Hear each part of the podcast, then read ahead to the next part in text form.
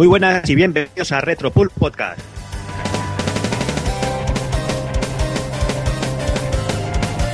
Bienvenidos al décimo programa de Retropool Podcast, el programa Dos Relojes, esta vez no tocan voz. Y bueno, tampoco vamos a entretenernos mucho, como veréis vamos a repasar los inicios de, una de las grandes compañías de- del sector, como es SNK. Y, y sin más dilación vamos a ir ya saludando aquí al señor Moreno, al amigo Evil Ryu. Hola, muy buenas. Hoy vamos a hablar de, de SNK, de la antigua SNK, porque SNK no era solo Neo Geo, como bien No Fatal todos. Fury. No empezó Fatal Fury, ahí está. Vale, vale. Creo que por ahí corre la, la idea que, que Fatal Fury el primer juego de Neo Geo, ¿no? Bueno, de SNK. De, bueno, de SNK, sí, sí, por ahí corre. El- bueno, uno, uno de los invitados te lo, te lo puede explicar un poco. Ahora, ahora se lo, ahora se lo preguntaremos.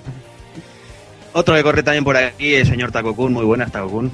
Muy buenas, pues aquí estamos, que he conseguido despegarme del Nino Kuni. Y digo, nos habrá que echar un par de horitas aquí, ¿no?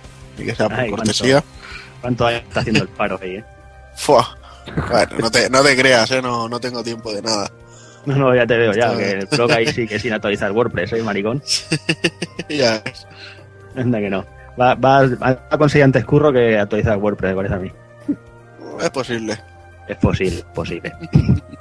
Y nada, vamos a ir ya con el señor Speedy. Eh, ya lo anunciamos hace unos mesecillos. eh, por unas cosas y otras no pudo ser. Y esta vez sí, esta vez sí que tenemos aquí al señor Speedy con nosotros. Muy buenas, señor Speedy. Muy buenas, muy buenas, por fin, eh, he tardado, pero, pero bueno, eh, heme aquí, heme aquí, con mucha alegría, hombre, y ratito con vosotros. ¿Y qué? ¿Cómo, cómo va todo, señor? Pues muy bien, muy bien, no dejamos de viciarnos, que yo creo que es, que es lo importante, ¿no? Pero, Bueno, en principio es lo importante. Y, más si eh, hacemos acto de presencia con una mítica compañía como SNK, que qué alegría no pasar así eh, estas horitas. Por supuesto, señor Speedy, para que no lo conozca, ex rector de Loading, eh, ahora mismo Methodologic y en Mundo Gamers. Ahí estamos, ahí estamos. y no nos nada más. y nuestro señor, el invitado, este pedazo de hombre, ese pedazo de artista, el señor Saigon Onindu. Muy buena, señor. Pues nada, es un verdadero placer y honor estar aquí sentado aquí con todos ustedes, que soy unos figuras y unos machines gun. Al señor Saigon, que como todos saben, lo puedes encontrar entre el lapo de fuego y esas cosas en su canal de YouTube, ese tremendo canal lleno de, de esos full plays ahí, de hombre de pelo como es él. Esos Bueno, bueno, y, gameplay y, y cómo ducha dos placas recreativas, que eso para mí es alucinante. Eso- Eso- Como el H7. Sí, Ahora, ahora le preguntaremos, porque es que es que la cosa esa da miedo, da miedo. Aparte de estos viciar podcast, es una jugona y de tanto en tanto los amigos de Club Vintage que también reclaman su presencia, como no. Pero Saigo, explícanos eso, porque yo, mira, he recibido hace poquito una CMVS que compraba, eh, y una, una placa, una base, ¿no? De VS que es para el señor Evil Ryu. Y dije, no sé si hacerle, hacerle un Saigo, sea, hacerle un Saigo a la placa. No sé, no sé si me atrevo.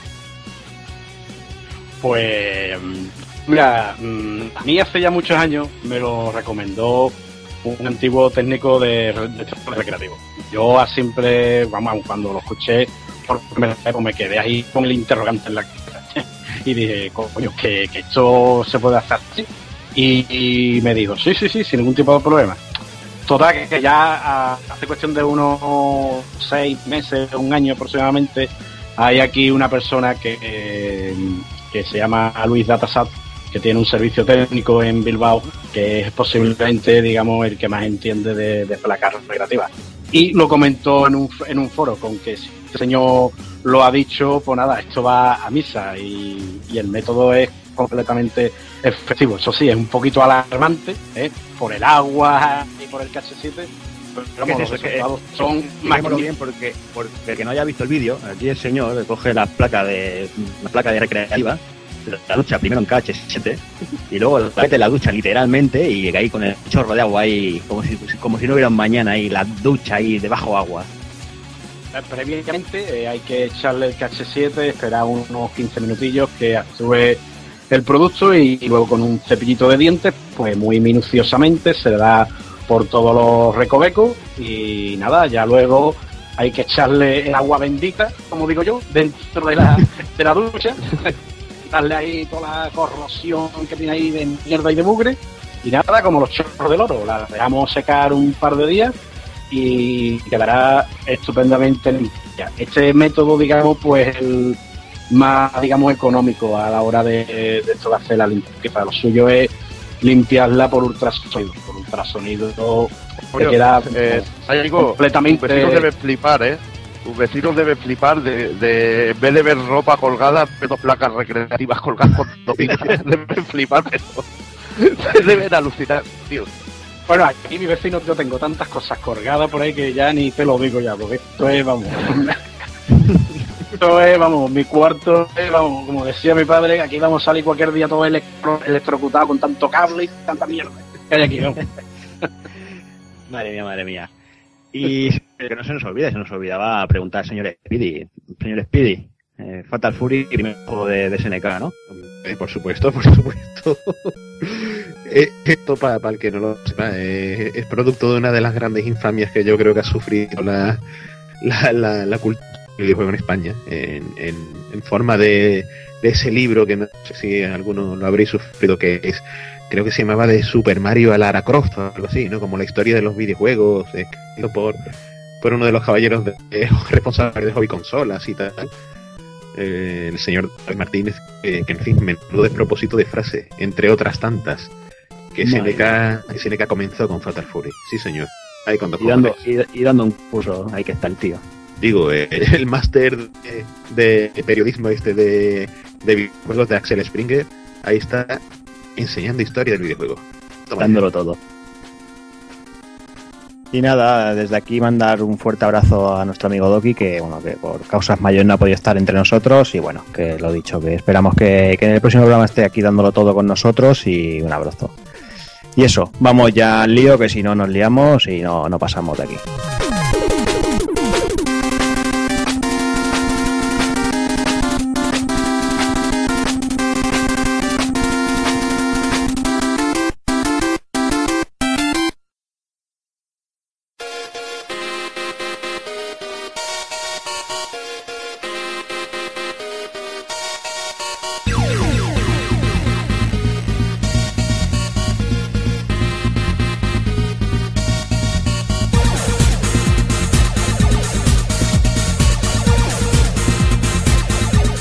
Este programa comenzaremos con las recomendaciones, pasaremos a los minutos musicales,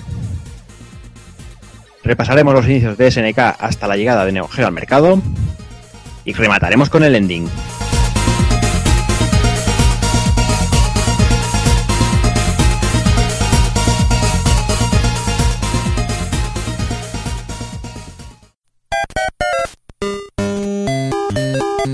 Visítanos en pulpofrito.com. Te esperamos.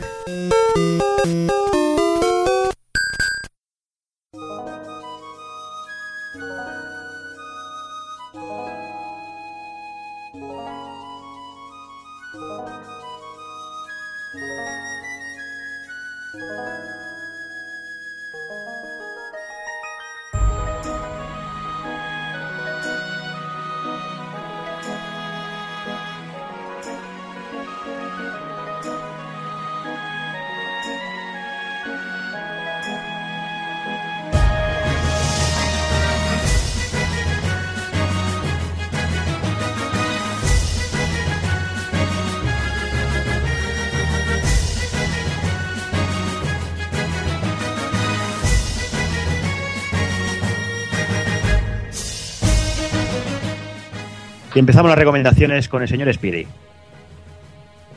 Tengo, tengo un par que, creo que pueden ser muy interesantes. Eh, bueno, lo más seguro que una de ellas os habréis ya hartado de jugar porque es ese gran maldita Castilla de, del amigo loco malito que después de, ese mesecito y algo que, llevo jugando a él sigo pensando que es una pasada y que casi no se podría hacer mejor homenaje a lo que son los clásicos de verdad, jugadlo, es gratis, que bueno, acepta donaciones, que nunca está de más, pero que, que es un imprescindible, imprescindible, y sobre todo para los que son así perros viejos como nosotros, de, amor al pixel bueno y tal. Y, y, la otra gran recomendación que os hago de corazón es ese The Cave, o, te cabe, como decimos por aquí, que te cabe todo, ¿no? del amigo, el amigo Ronaldo Gilberto, Ron Gilbert, el creador de Monkey Island, Maniac Mansion y demás conceptos clásicos de Lucas. Y que menuda maravilla, qué pasada de, de, juego que mezcla de manera revolucionaria lo que son las plataformas, mm, lo que son puzzles súper inteligentes, una simpatía que, que no tiene parangón y que huele totalmente a los conceptos de este hombre de Ron Gilbert y, y que en fin que, que yo hubiese hubiese asegurado que este juego parece que viene de esa LucasArts que tantas alegrías nos daba antaño porque tiene toda la firma de su creador y que bueno lo tenéis ahí en Steam y que me parece imprescindible imprescindible que por lo menos catéis la demo y os deis cuenta del pedazo de juego que tenéis ahí Y también el Xbox Live. Y creo que en el Dewar también. Sí, está, Sí, está y- todo ya. Y en. Wii U en Wii U también Bien, bien, Yo lo que pasa es que, claro, estoy tirando de PC y, y, me- y la que me acordaba. No hay problema. Vale, pues ahí recomendado queda, habrá que, que, que catarlo a ver qué tal está eso. Sí, sí, sí. Eh, te, te va a encantar, eh, seguro. Perfecto. Vamos con el señor Saigo. Pues yo os recomiendo eh, un juego que le estoy dando bastante caña, que disfruté mucho en mis tiempos mozos, es el City Connection de la compañía Yaleco del año 85, el cual, vamos, es increíble, es una pasada, es el cochecito este que va por la ciudad pintando las plataformas eh, a lo largo de, de esto de, de múltiples ciudades y vamos, la, la música es la típica que la escuchamos una vez y queda automáticamente eh, grabada, vamos, en nuestras mentes. También le estoy dando a otro juego de la primera jornada de, de esto de, de Neo Geo, que es el NAM 1975, ¿eh? que vamos, que, que es increíble la- las voces digitalizadas, el juego es muy estilo así Cabal, con el scroll así que va hacia adelante y es, vamos, increíble.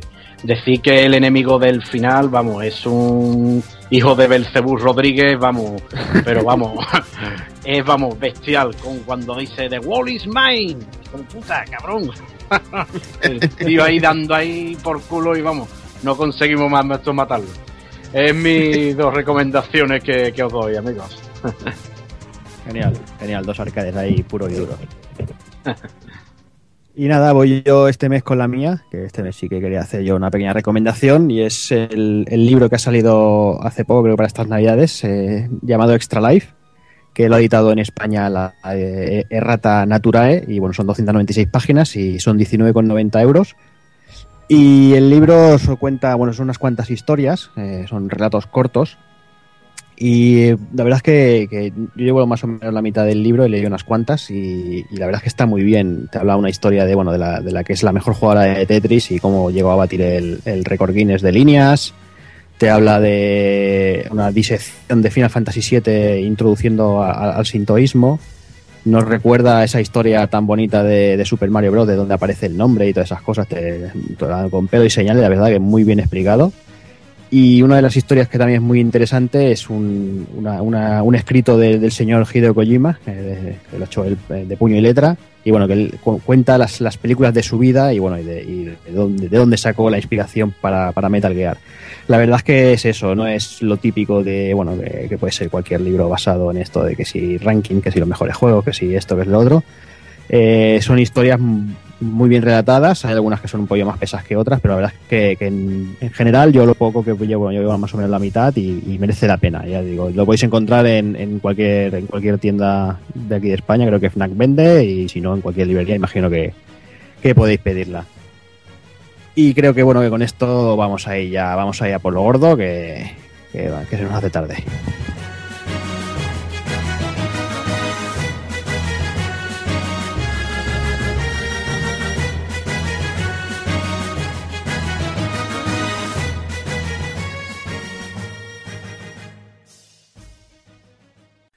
Hoy os traemos un temazo de Área 88. All Field Base Remix.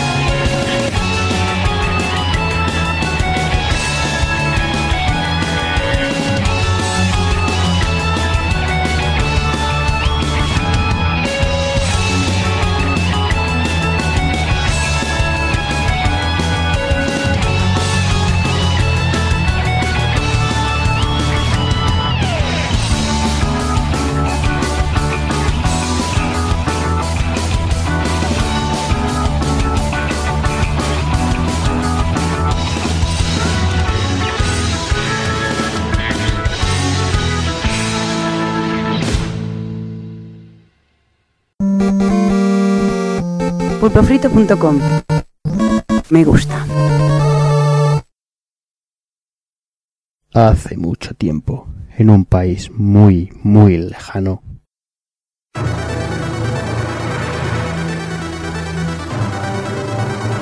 Taito está copando un nuevo mercado del entretenimiento. Y varias son las compañías que quieren su parte del pastel. Es tal el éxito que en la ciudad de Tokio está habiendo una escasez inaudita de monedas de 100 yens. Desde Osaka aparece una nueva empresa que quiere subirse al carro de los recreativos. Y así, forjar una gran leyenda que se extenderá durante los años en toda sala recreativa que se precie.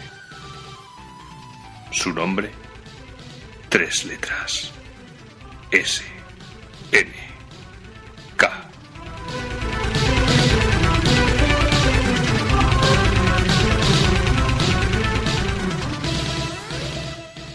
mientras tanto, a miles de kilómetros de distancia, Yo vengo de la isla, de la isla de Japón, he fumado cuatro porros que mi novia me invitó. Yo vengo de la isla, de la isla de Japón, he fumado cuatro porros que mi novia me invitó.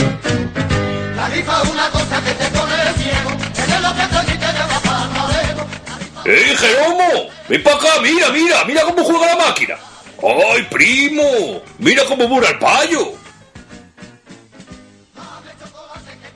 ¡Ey, primo! ¿Tú que tienes cara de buena persona? Déjame un tanque de esos, que yo, yo te lo paso, que yo sé jugar a esto. ¡Ay, chacho! ¡Mala suerte tengas! Así todo y toda tu familia no juguéis nunca más y se te caigan los dedos a cachos. Mira el payo, encima me mira mal. ¡Anda, asqueroso! Así se te revuelvan todas las tripas, caso mierda. Pero venga, hombre, déjame un poquito, que yo no sé conducir, ya te digo, esto es como cuando conduzco la fragoneta. No te preocupes, hombre. Tú déjame a mí que no te voy a quitar la máquina, hombre, que no te la voy a quitar. Ahí desconfiado, claro, como si gitano. Claro, ya desconfía de mí. Venga, payo, venga un poco. Venga, no seas así. Anda, déjame un poco. Payo, venga, dame un piti. Y otro para mi colega. Venga, y para Jeromo, que está ahí en la puerta. Venga, hombre, que encima que ha venido a verte jugar un poco, dame un piti, anda.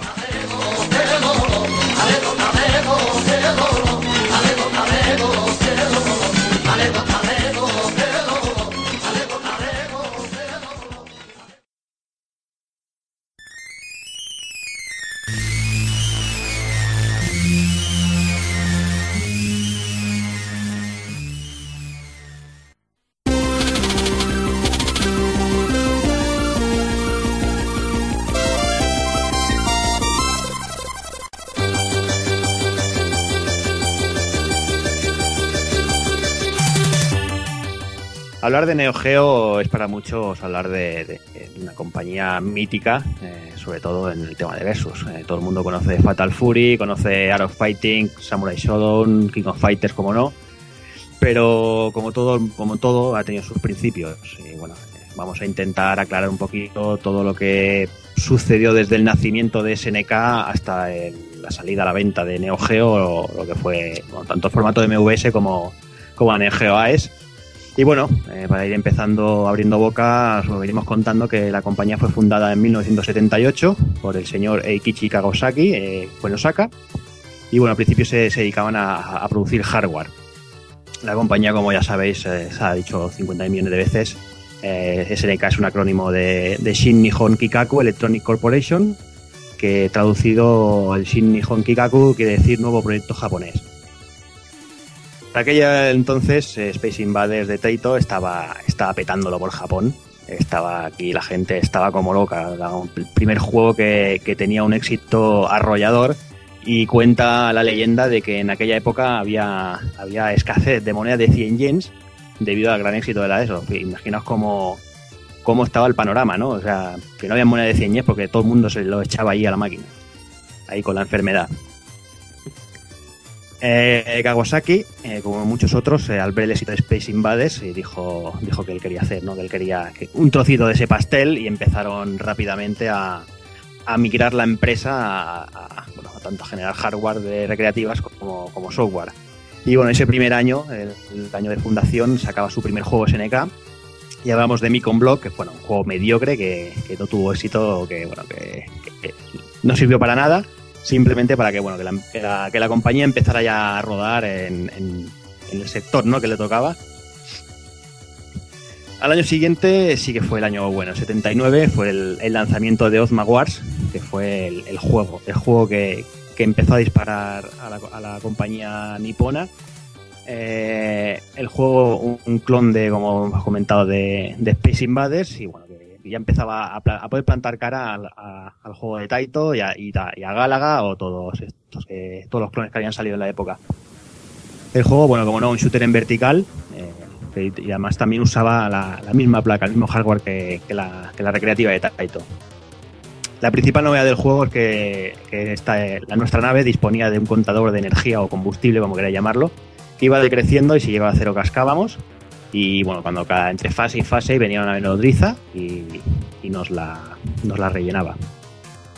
Además, aquí las amenazas son, bueno, tenemos varios tipos de enemigos, que ya empezaban los enemigos a tener un- diferentes rutinas entre ellos y diferentes disparos. Y además también nos podían, podíamos chocar con meteoritos y cometas. Además de todo esto, eh, al terminar la última fase, al terminar el juego, volvías a empezar. No, no era aquello juego infinito como Space Invaders, que el juego era hasta el infinito y más allá. El mismo año salía a la luz también Safari Rally, eh, que es un juego en vista aérea, que debíamos atravesar una selva al volante del jeep, recolectando ítems y esquivando enemigos. Es una de las primeras recreativas que usaba pantalla en horizontal. Bueno, tampoco el juego es bastante. no sé.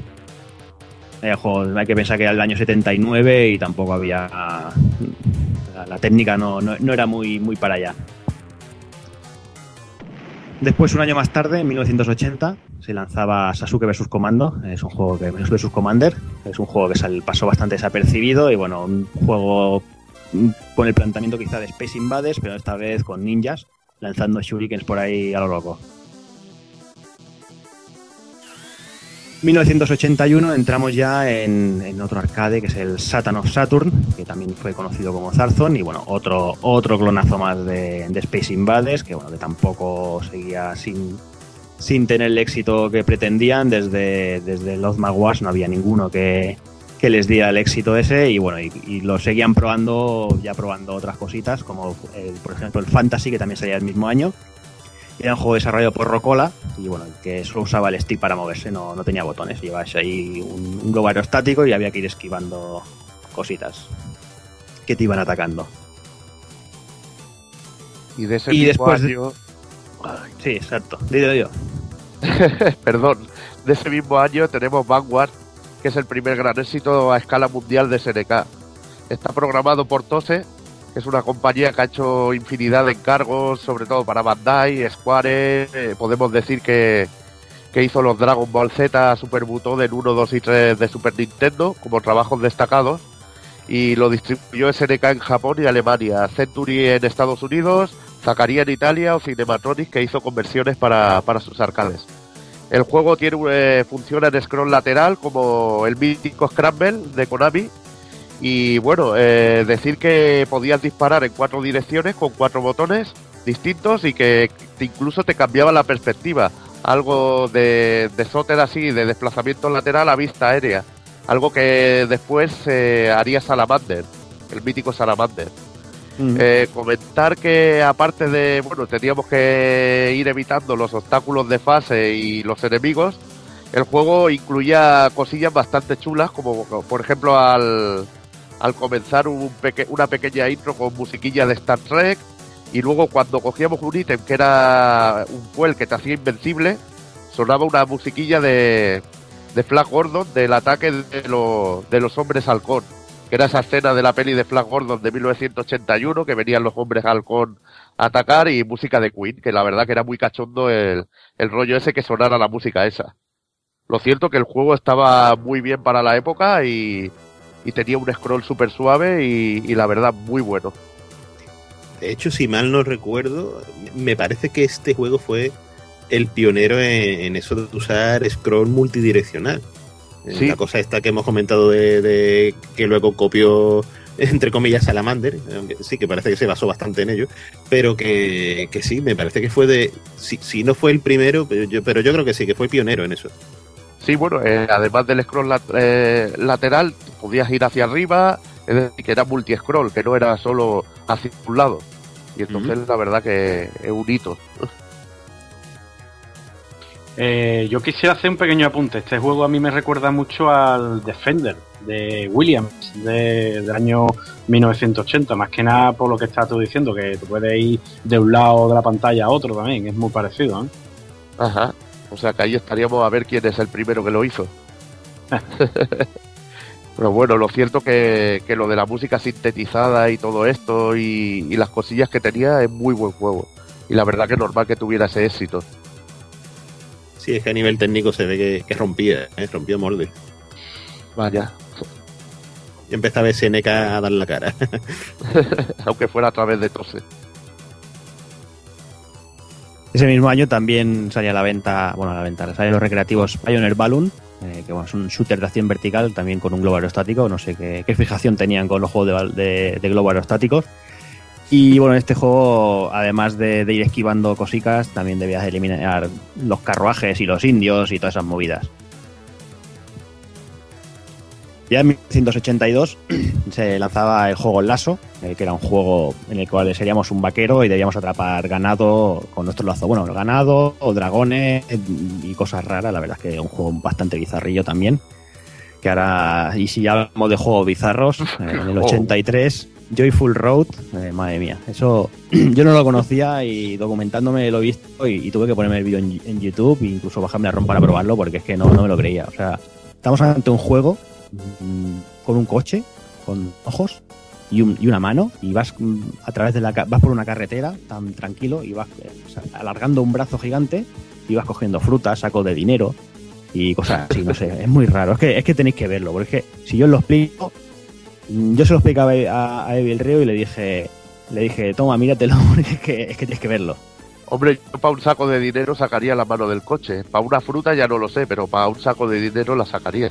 La verdad que bizarro perdido el juego. Yo flipé el, el coche con los ojos, sobre todo la pedazo mano que sale.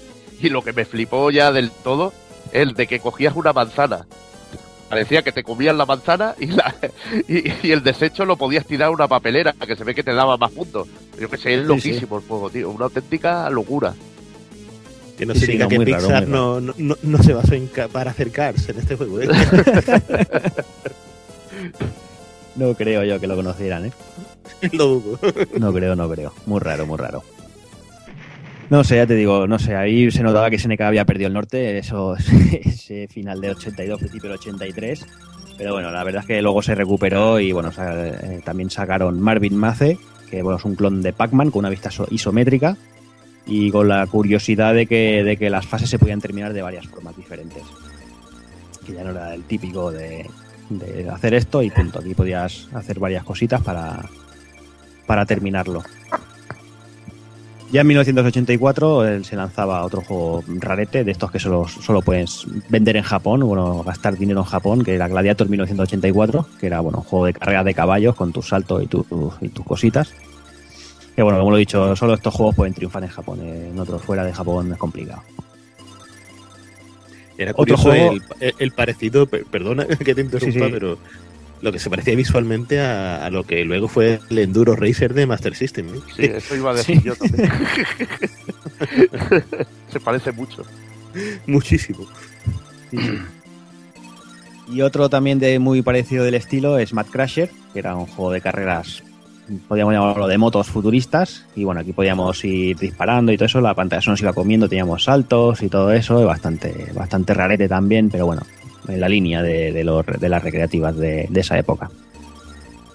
Otro juego que la verdad es que este tiene muy buena pinta, la verdad es que está bastante bien, era Jumping Cross, que era un juego de motocross, eh, muy parecido al Street Bike y bueno, tenías tus bonus por, por coger bien las rampas y todo esto.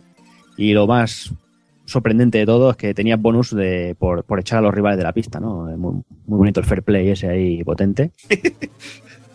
Y sí, te dan puntos. Eh, Pegas una pata al tío, lo echas fuera de la pista y ya punticos para ti.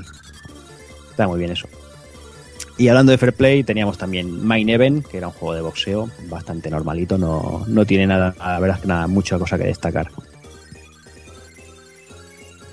Y ya para ir finalizando el año, eh, aparecía Vanguard 2, la, seg- la segunda entrega de, de, Vanguard, por supuesto. Y a lo mismo, también te podías mover a través de toda la pantalla.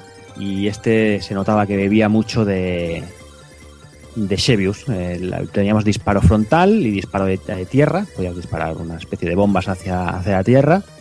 Y esperaban haber tenido mucho éxito en este juego, pero, pero no, este no, no, no cosechó lo que, lo, que, lo que se esperaba. La verdad es que técnicamente está bastante bien el juego la verdad es que, que jugablemente también está muy bien. También te puedes mover en el sentido que tú quieras y todo lo que, lo que eso, pero no, no acabó de, cuajar el, el juego de los recreativos. Y bueno, ya en 1985 empezamos con el primer arcade en que SNK usó el, lo que llamaríamos el joystick rotatorio, que nos permite movernos con el stick y girar y girar eh, el- en este caso es un juego de tanques que se llama TNK3 o Tank en Japón conocido y podíamos girar la, lo que es el cañón del, del tanque con el joystick rotatorio que sería la cabeza del joystick y mover al, al tanque con, eh, con la palanca de mando. La verdad, una bizarrada que yo la verdad no, no he llegado a probar ni una máquina de SNK con este tipo de mando. No sé si aquí mi- mis contertulios lo han llegado a probar. Y bueno, eh, decir que, que como gran curiosidad, que este juego es el, el primero en el que aparece Ralph Jones, que es el, el personaje de Ikari Warriors, que veríamos luego en King of Fighters 94 y toda esta toda la saga King of Fighters. Sí que cuenta la leyenda que el primero era Nikkei Warrior, pues no. Pues no, es en el, en el juego este de tanque, igual que el joystick rotatorio. Por cierto, ¿lo habéis probado alguno? ¿Habéis tenido la oportunidad de, de jugar con el mueble con este tipo de mando? Yo he tenido oportunidad y la verdad, eh, personalmente a mí no me termina mucho de convencer. ¿eh? ¿Qué quiero diga? Un poquito ahí, lioso ahí, vamos moviéndolo y no. no. Mejor es moverte sí, y disparar hacia donde sea y ya está. Parece que debió, debió gustar en Japón, ¿eh? porque se obcecaron en sacar no pocos juegos basados en este sistema. Vaya, sí, y haciendo, es- repasando yo de esta, estos jueguecillos, todo esto que he estado haciendo, me he dado cuenta de que, de que se obses- se obsesionaron mucho tanto con el joystick rotatorio como con las pantallas horizontales. Hay muchos muebles de pantalla horizontal eh, de los primeros juegos, la verdad, no sé, es algo, Sí. algo extraño. Y nada, ya que te estamos por ahí con el señor Saigo, señor Saigo, Alpha Mission, Armored Screw Object, un juego que creo que, que te gusta un poquito. Un poquito. Alpha Mission o Armad Scrum Object, eh, conocido en Japón y desarrollado por SNK Electronic Corporation en el 85. Este juego fue uno de los juegos que más me engancharon en, mi- en mis tiempos mozos, dejándome sobre todo los dedos y las pelas del desayuno del colegio en esta colosal máquina. El juego es el típico shooter vertical eh, que manejamos a nuestra nave llamada Sid, que deberemos potenciarla cogiendo unas letras que aparecen en, el escenario. Estas letras eh, nos darán aumento de disparos, misiles, etcétera, y algunas especiales como la W que lanzará nuestra nave a toda velocidad hasta el siguiente nivel. La letra R, también conocida como retroceso, nos hará retroceder al comienzo de la, de la fase. Eh, nuestra nave tiene un indicador de energía, eh, que cuando el indicador está a full, eh, podremos transformar, transformarlo en ocho naves distintas, siendo la mejor de todas la Thunder. Eh, la gracia del juego está que para poder realizar la transformación debemos reunir las tres partes de cada nave en la que nos vayamos a transformar, que estarán esparcidas por todo el escenario. El juego pues muestra unos buenos gráficos, sonidos, música, sobre todo para el año de, esto de programación. La jugabilidad de este juego es donde hace gala, ¿eh? siendo un juego eh, súper adictivo. La única pega es que no podíamos jugar dos jugadores simu- simultáneamente. Eh, mención especial a los enemigos fin de, fin de, fin de fase que son, vamos, súper espectaculares y grandísimos.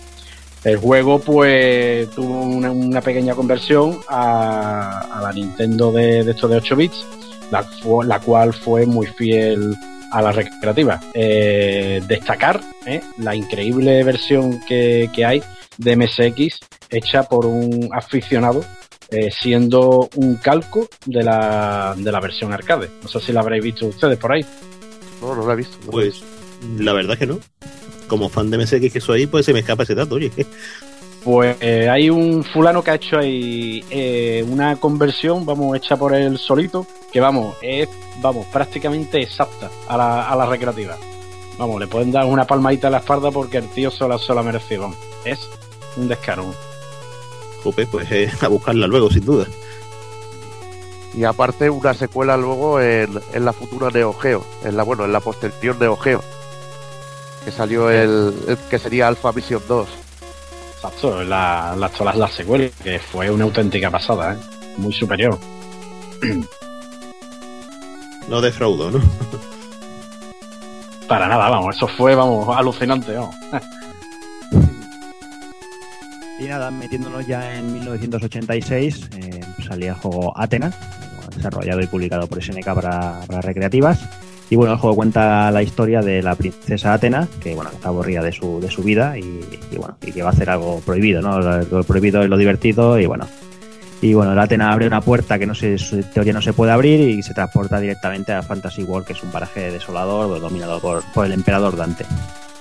De esta manera Atena se va, a, se va autodesterrada de su vida de palacete, de, de, de pijotero, y la despojan de sus vestiduras, atención, y la tiran ahí una patada, la dejan en bragas y venga, búscate la vida. El desarrollo del juego, bueno, un juego en desplazamiento de, scroll lateral, y bueno, controlaremos a Atena durante, bueno, a través de ocho mundos, y bueno, que en principio lo tenemos que buscarnos la vida con algún toque de, de plataformas, un poquito de RPG, deberemos, bueno, conseguir armas, eh, trajes y todas estas historias. Eh, este personaje, bueno, Atena, bueno, en otros títulos que ha aparecido este personaje es en Psycho Soldier, es en KOF 2000, como Striker, en SNK vs. Capcom como voz secreto, y Neo Geo Battle Coliseum también como personaje jugable, y también aparece en SNK vs. Capcom en Cardfighter. Y sobre todo no confundir a este personaje de Atena con el personaje de Atena de Psycho Soldier de 86, del que nos va a hablar un poquito Saigo. Sí, el Psycho Order es de, la compañía SNK del 87 ¿eh? y este juego eh, puede presumir perfectamente en uno de ser de los primeros en utilizar eh, una música cantada en un juego arcade. yo recuerdo perfectamente cuando lo vi en los salones recreativos que me quedé alucinado y fue toda una revolu revolución para la época. Decir que esta banda sonora cantada se utilizó para el equipo de China eh, del KOF 94, ¿eh? el cual eh, es una pasada. el juego, temazo. Yo la verdad es que conocía, conocía el tema bueno, de, de King of Fighter y, y, y, descubrí que venía de, de, de este juego en, en, tu, en, uno de tus vídeos. Yo me quedé alucinado que en esa época pudiera salir un, un tema de, esa calidad y cantado y todo, era, era flipante. Sí, y lo gracioso, si, si, mal no recuerdo, en las versiones japonesa y, y, occidente estaba cambiado, ¿no? El idioma de la canción y tal, ¿no? Sí. Y una cosa también curiosa es que mmm, lo que era la partitura y la letra de, de esto de la, de la canción ya estaba ya hecha ya de esto del año 87 y del año 87 al 94 otra vez hace la misma, vamos, está, está esto bueno, ¿eh? Y, y, el juego, pues podemos manejar a Athena y a Sikensun ¿eh? a través de múltiples pantallas, intentando destruir pues todo bicho viviente. Habrá momentos en los que podemos coger aumento de disparo e incluso transformarnos como una especie de aves fénix o pájaros ahí de estos de fuego. ¿eh? Y el juego mmm, a mí se me hace bastante repetitivo, ¿eh? llegado a cansar incluso en los primeros minutos, ¿eh? porque el juego es muy similar, eh, de ir hacia adelante, hacia adelante y vamos, poco más. Eh, tenemos que, bueno, que, a comentar que, que aunque ten- llevemos a Atena, esta Atena no es la misma de- del juego de Atena, es una reencarnación de la misma de años posteriores. Y esta la, y la Atena de Psycho Soldier, al igual que, que Seiken Show, son los, los que formaron luego parte del equipo del Psycho Team de, lo, de King of Fighters. Y vamos ya con otro de los juegos más conocidos de la época, quizás, eh, que nos va a hablar Taco Kun de Ikari Warriors. Pues sí, otro además que, que envió a otra parejita para, para el King of Fighters. Y en este caso, bueno, es Ikari Warriors, que por aquí lo publicó Trade West y se llamaba tal cual Ikari Warriors. Y bueno, eh, como decía, es la primera vez que nos encontramos juntas a la pareja de Ralph y Clark. A Ralph ya lo habíamos visto en solitario en el, en el Tank 3, pero bueno, esta fue la, la presentación en sociedad de, de Clark. Eh, eso sí, eh, por aquí se les, se les conocía como Paul y Vincent. Unos nombres maravillosos. Eh, luego, eh, no contentos con ello, pues eh, el, aspe- el aspecto físico de Ralph era, puramente el de Stallone en Rambo y, bueno, ya de por sí le pusieron el, sobrenombre oficial de El ejército de un solo hombre. Y bueno, aquí también se utilizaba el tema de los sticks rotatorios, de los joysticks rotatorios. Y bueno, se portó prácticamente a todos los ordenadores que había en aquel momento, así como también para la consola Nintendo. Y bueno, el juego en sí era un, juego de scroll vertical en el que íbamos ya, ya fuera con, con, las armas de fuego o las granadas, eh, reventando enemigos, tanques y helicópteros hasta llegar al final, al, poblado. Hay, hay un- una curiosidad con Ikari Warriors y es que es el único juego que programaron para ese para MSX. Sea, no, no, no hicieron ningún otro, simplemente el Ikari Warriors para MSX2. Y, y bueno, ahí está el, el detalle absurdo del día. Y de hecho yo la, la versión que jugué en su día era la de la de MSX. También muy era bien, ¿verdad? Mm. Bueno, eh, al menos en cómo lo recuerdo yo en la memoria estaba muy bien. Que Sí, sí, lo- es muy fiel, muy fiel a la recreativa. Y bueno, y ya pasaríamos directamente acabado Ikari Warriors. Ya pasamos a su secuela, que se conoce como Victory Road, y también Ikari Warriors 2 en, versiones domésticas de NES, de Nintendo. Y es la secuela directa, el juego conecta el final de, la primera parte y envía a nuestros soldados a un tiempo futuro a luchar contra alienígenas. También usa el, joystick rotatorio, como la anterior entrega, y tiene la peculiaridad de tener voces digitalizadas para los jefes y nuestros personajes.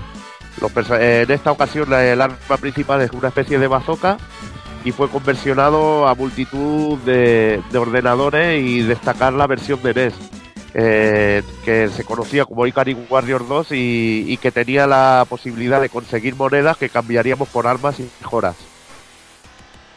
Curioso como, en esta época las secuelas salían con meses de diferencia, era brutal, ¿eh?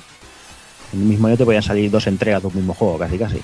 Ya, no hacen eso ahora y nos cagamos en todo. Ya ves, madre mía. Es que no son los únicos, ¿eh? Hay muchos casos de, de este aspecto. Saigo. Eh, no, yo quería hacer un pequeño inciso, eh, como bien dices tú, que el tiempo de gestación que tardaban estos señores en hacer eh, lo- lo- los juegos, ¿eh? vamos, en, en un año te podían sacar 7 y hasta 10 y 12 juegos, ¿eh? ¿Eh? Entonces el proceso de, mm, vamos, de, de elaboración de los juegos era, vamos, a, a- a to- a toda carrera, ¿eh? Y, y esta gente se tendrían que afanar porque claro, SNK sacaba estos juegos, ahora otra compañía sacaba otra, ahora una, una idea copia otra, en fin, ahí había, había una guerra de, de esto de compañías que, que habían que sacar eh, ideas, vamos, brillantes en, a- en- en aquel, en aquel, Ahí está, porque, porque ¿sabes lo que pasa? Que lo que yo pienso que realmente en esa época en, eh, estos juegos eran recreativos, ¿no? Estos juegos se veía directamente si había beneficio o no había beneficio, ¿no? Ese juego se ponía en el salón recreativo y si no había monedas, no había monedas. Si no había monedas, patada la placa y una nueva, oye. Que yo creo que, que iba así y, por eso se tenían que, que, que en hacer buenos juegos y, producir juegos rápido, porque supongo que la gente, aunque fueran juegos buenos, también se cansaba mu- mucho de, de- de echar monedicas. Y bueno, ya si vamos a, hacia el 87, eh, SNK ya, ya lleva unos añitos ya vendiendo su licencia de sus éxitos, que eran, bueno, hemos comentado, portadas a, principalmente a los microordenadores de la época y muchos títulos para NES. Y bueno, esto le, permitió ir expandiendo el negocio y bueno, abre su segunda franquicia, eh, su segunda filial, perdón, en Estados Unidos, que bueno, que se, se llamaría SNK Home Entertainment, y bueno, la cual, como su propio nombre indica, se dedicaba a producción y distribución de software para sistemas caseros, llegando incluso a programar juegos exclusivos para, para Nintendo, como para Nintendo NES, como fue el Baseball Stars y el Crystalis. Volviendo ya a los arcades, eh, este año teníamos Bermuda Triangle o World Wars en Japón, que era otro shooter vertical, bastante resultón, pero bueno, no, no tenía nada, nada fuera de lo común. Otra, otro clon, esta vez de Ikari Warriors, era Time Soldiers, que bueno, que un juego que, usaba el joystick rotativo y como, como principal diferenciación de, de Ikari Warriors, en este juego viajaríamos en cada fase, viajaríamos por el tiempo, pasando por la prehistoria, con sus cavernícolas, dinosaurios, por Roma, matando soldados legionarios. Estaríamos en la actualidad también, soldados, armas y vehículos modernos. Eh, tendríamos el The Age of War, llamado, eh, que eran ninjas y samuráis, y el Future World, que bueno, robots y armas muy tecnológicas. Pero bueno, aparte de esto, poquito más que destacar, ya digo, un clon de un clon más de, de Warriors. Otro juego que tampoco vamos a destacar mucho es Touchdown Fever, que bueno, un juego de, fútbol americano que con poquita cosita. Y del que sí que nos vamos a parar un momentito es con Guerrilla War, que nos va a hablar el señor Evil. Sí, bueno, una máquina que conocí de salón recreativo por aquí. Y que bueno, que curioso, que bueno, otro clon también de, de Ikari Warrior con joystick rotativo y toda la hostia, pero con una calidad gráfica superior. Y nada, eh, sobre todo este juego, comentar que la versión japonesa se conoce como Guevara. Y es que en el juego llevamos como protagonista al Che Guevara en el primer player y el segundo player sería Fidel Castro. O sea que es bastante cachondo lo, lo que trata el juego, que en la versión japonesa era el conflicto de la revolución cu- cubana. Eh, como siempre y como pasó como juegos como Bionic Commando, el juego fue censurado eh, en las versiones occidentales, donde teníamos que luchar contra un rey que trataba mal al pueblo, lo tenía ahí oprimido y, y los jugadores pues cogen a un guerrillero que lucha por su libertad, pero que ya no es el Che Guevara ni, ni Fidel Castro. Lo dicho, el juego tenía el joystick rotatorio, podíamos girar sobre nosotros mismos, podíamos pillar tanques como, como Nikari Warrior. Aquí era muy cachondo el, tanque porque se veía al tío superpuesto en el tanque y se veía unos pedazos brazos, unos tanques chiquitillos que parecían súper deformes y teníamos varias armas como el lanzamisiles, lanzallamas. Y nada, es muy, muy, muy cachondo. Me encantaba sobre todo el efecto de, tirarle con el lanzallamas a los malos, que, hacían unos gritos geniales. Y nada, muy podíamos rescatar también prisioneros que estaban eh, atados en, en estacas y esto, y, si los matábamos nos quitaban bonus. Un juego infernal. Estos juegos de SNK la verdad es que no eran nada fáciles. Veías que te venía flotando una granada y ya sabías que te iba a matar dos segundos viéndola volar. O sea que es que era la hostia. Y bueno, decir que el juego tuvo tuvo su éxito, de que tuvo, bueno, su éxito, pero sobre todo es muy conocido por la por la versión de, de Nintendo 8 bits que tuvo una conversión que la verdad que, que conservó sobre todo. Lo, lo que hizo muy bien es conservar el modo a dos jugadores y era acción eh, acción sin, eh, sin parar. Era todo el rato tiros tiros tiros y tiros. Y era muy es muy recordado por por eso por, por la cantidad de acción que tenía y la jugabilidad. Decir que la versión japonesa del juego también el Guevara de NES está es una pieza de, de coleccionista de estas que se paga una fortuna de estas que te vacía el bolsillo que te viola el bolsillo directamente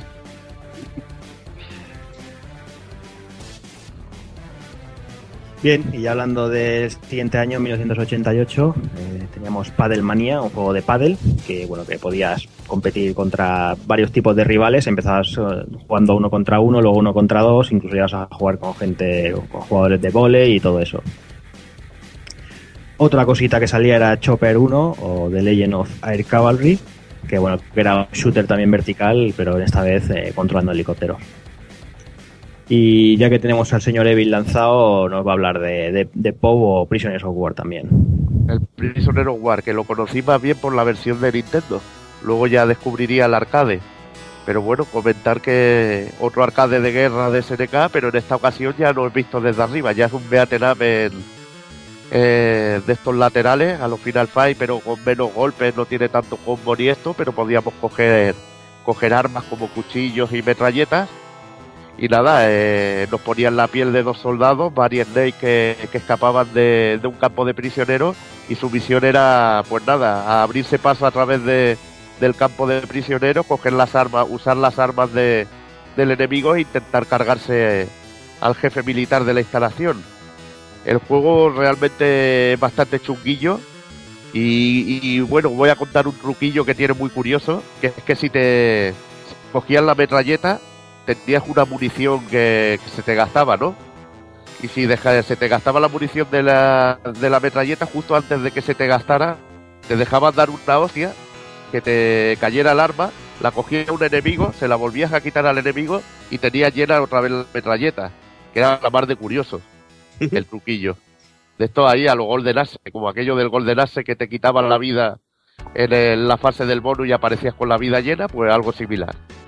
Y bueno, comentar que, que el juego es bastante chunguillo. Eh, los efectos de los disparos, la verdad que son un poquillo, un poquillo tristes, pero bueno, los sprays están súper detallados, gráficamente la verdad que es muy bonito, está muy bien hecho. Y el juego es conocido como Datsugoku en Japón, que vendría a significar Prison Break. Bueno, mira qué curioso.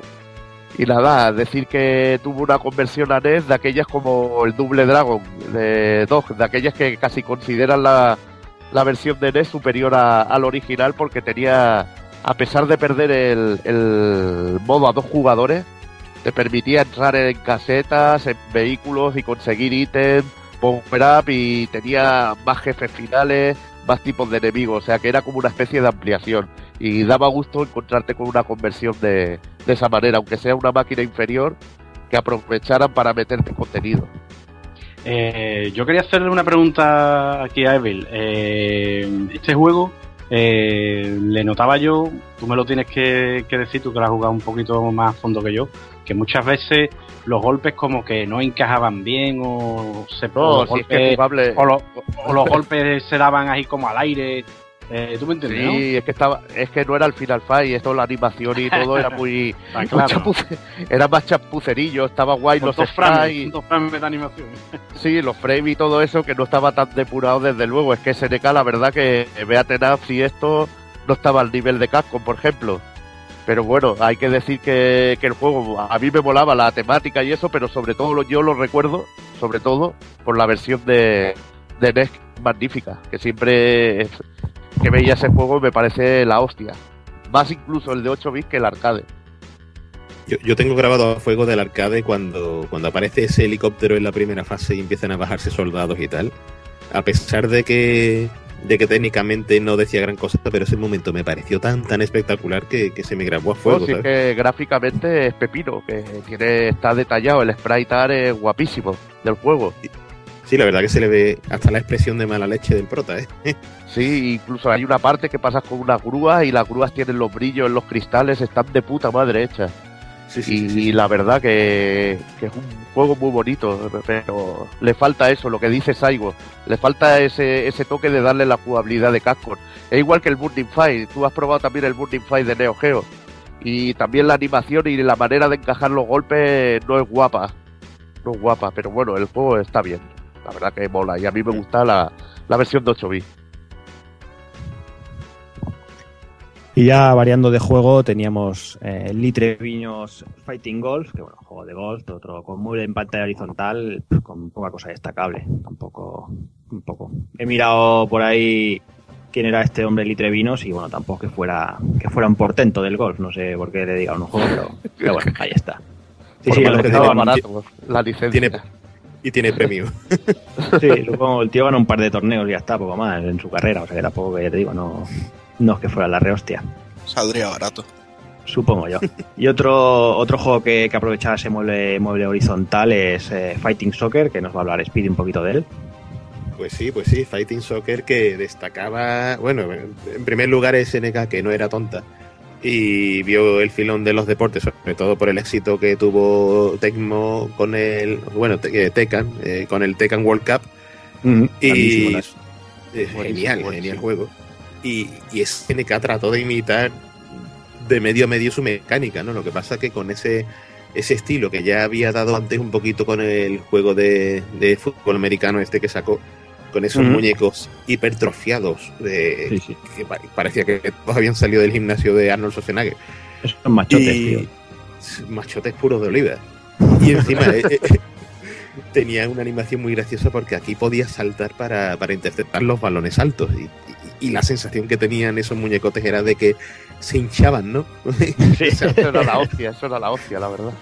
hacían un zoom así muy peculiar y, y- y llamaba la atención. La, la verdad que, que impresionaba mucho porque, eh, aparte de lo gracioso de sus gráficos, que eran muy llamativos, muy coloristas y tal, tenía una introducción en la que se veía una, la típica cinemática así muy, muy a lo Oliver y Benji pegando un, un patadón así a la portería que era súper, súper alucinante, ¿no? Y todo el mundo pues veía esa escena y ya se encajaban en, en la recreativa del tirón. El fallo, que, que a nivel de jugabilidad no era ni mucho menos el Tekken World Cup. Eh, era muy un poco rígido su mecánica, se basaba mucho en rutinas.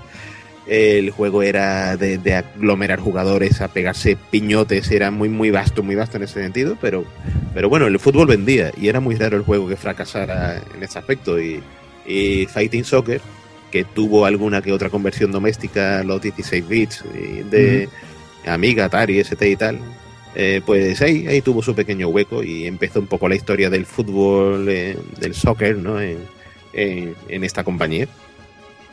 Es curioso el rollo este, todo lo que llevamos visto, que básicamente en esta etapa de SNK, a lo único que se dedicaron en sí fue a copiar, o sea, descaradamente todo lo que se llevase en ese momento. Y yo mientras, mientras estamos haciendo el programa, yo no, no puedo evitar comparar esta SNK con, con la Game Loft de ahora. Eh, prácticamente era, cambiamos los skins, ponemos cuatro colores más y ya tenemos un juego que no es ese juego, es nuestro juego.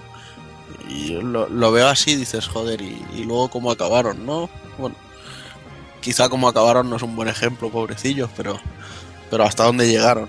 Y empezaron así, copiando como una Game Loft cualquiera. Pues Hombre, ya quisiera que lo copiar tan- así, ¿eh?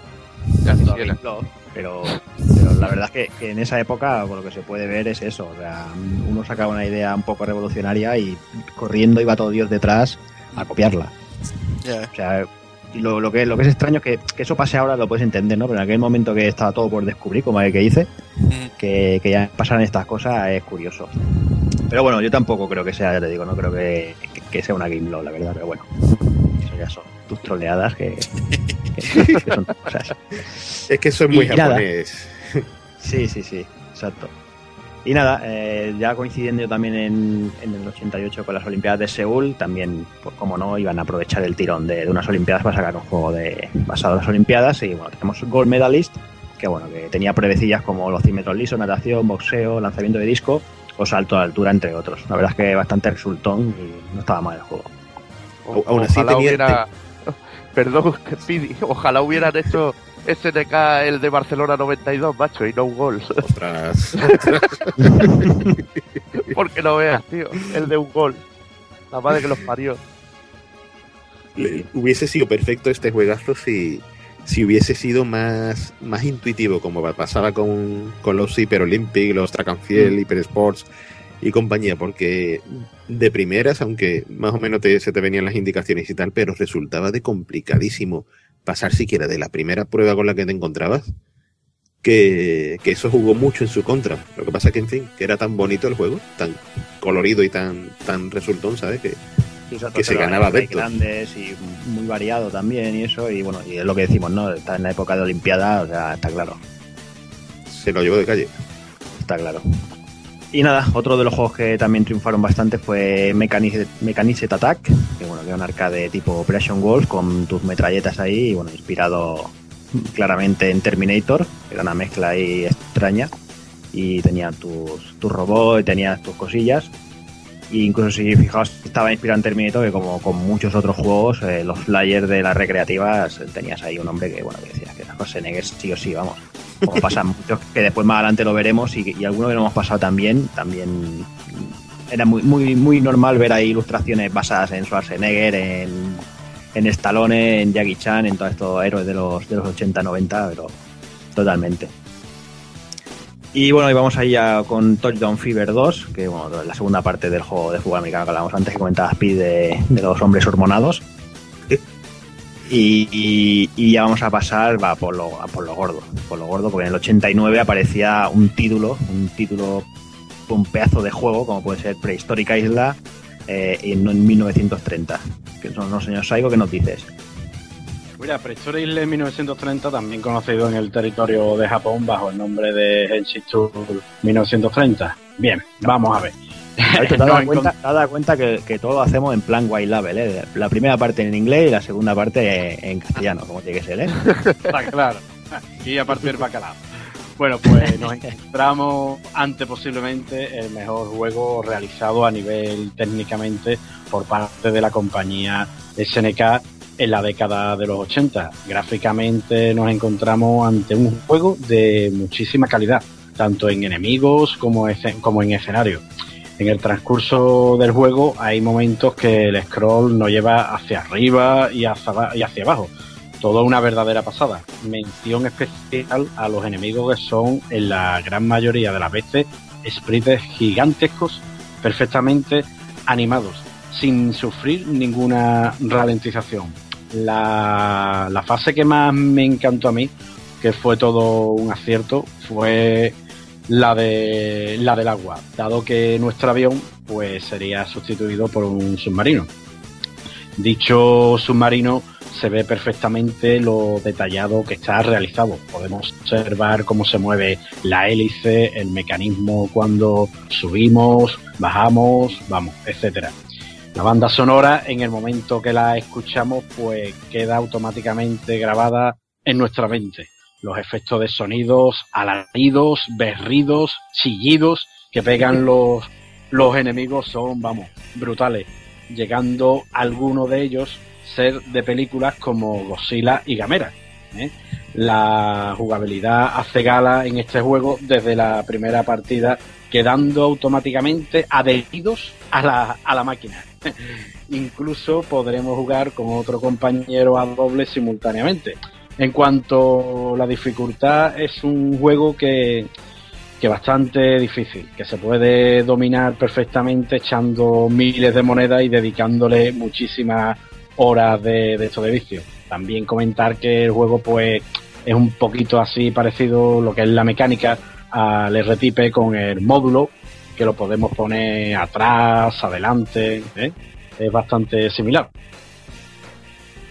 Yo, yo debo añadir que pocas veces he visto yo unos enemigos, tanto de mitad de fase como finales, más imponentes y que acojonen más que los de este juego. A mí Sí. me encanta el estilo del juego. Es que eso de meter un avión ahí de un avión así a lo antiguo y lo de los animales prehistóricos es que yo creo que fue un acierto y es lo que le da su toque de, distinción y de, y de originalidad. Aparte de que tiene una factura técnica al juego que es alucinante y acojonante, de los mejores juegos del género de ese momento. Y, y bueno, os recomiendo que os veáis el gameplay de Saigo pasándose el juego y que descubráis el final porque el final del juego es alucinante.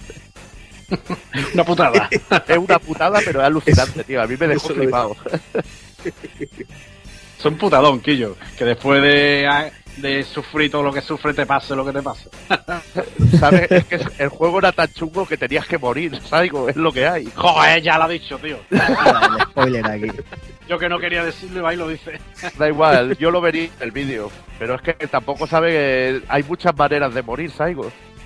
Hay muchas maneras de morir. Las hay placenteras y las hay de todo, no sé. Bueno, maneras de morir placenteras no creo. Pero bueno, Bueno, Muerte por que- Kiki. por Kiki, sí, por Kiki. Ahí que, está. que ves demasiado, hay mil maneras para morir, ¿eh? Demasiado, demasiado, tío. Demasiado, demasiado. O si no morí, o si no morí como murió mi hermano, ¿eh? ¿No sabéis cómo murió mi hermano? Con el carajo en la mano. Broma. En fin, un juego espectacular, lo que decíamos. eh, técnicamente es increíble y eso. Yo también destacaría los sprites que son brutales. Y también me recuerdo lo- los cavernícolas, esos que se te saltaban y se te enganchaban en el avión, tío. que Ostras. eh, una pasada. Era, era un juego que acababa así, si te quitaban una vida así en una fase se podía, y acababa sin power-ups. Vaya cuesta arriba que se hacía, ¿eh? Sí, sí, totalmente. Y bueno, vamos ya con otro juego. Vamos con Street Smart, que también nos comentará un poquito Speedy de, qué va el tema. Pues sí, pues sí. Se puede decir que es un, paso importante en la compañía porque estábamos ante lo que se podía decir que era su juego uno contra uno ya de lucha. Y eso es un hito histórico si estamos hablando de SNK, con todo el historial que tiene ahí con, con su producción para Neo Geo.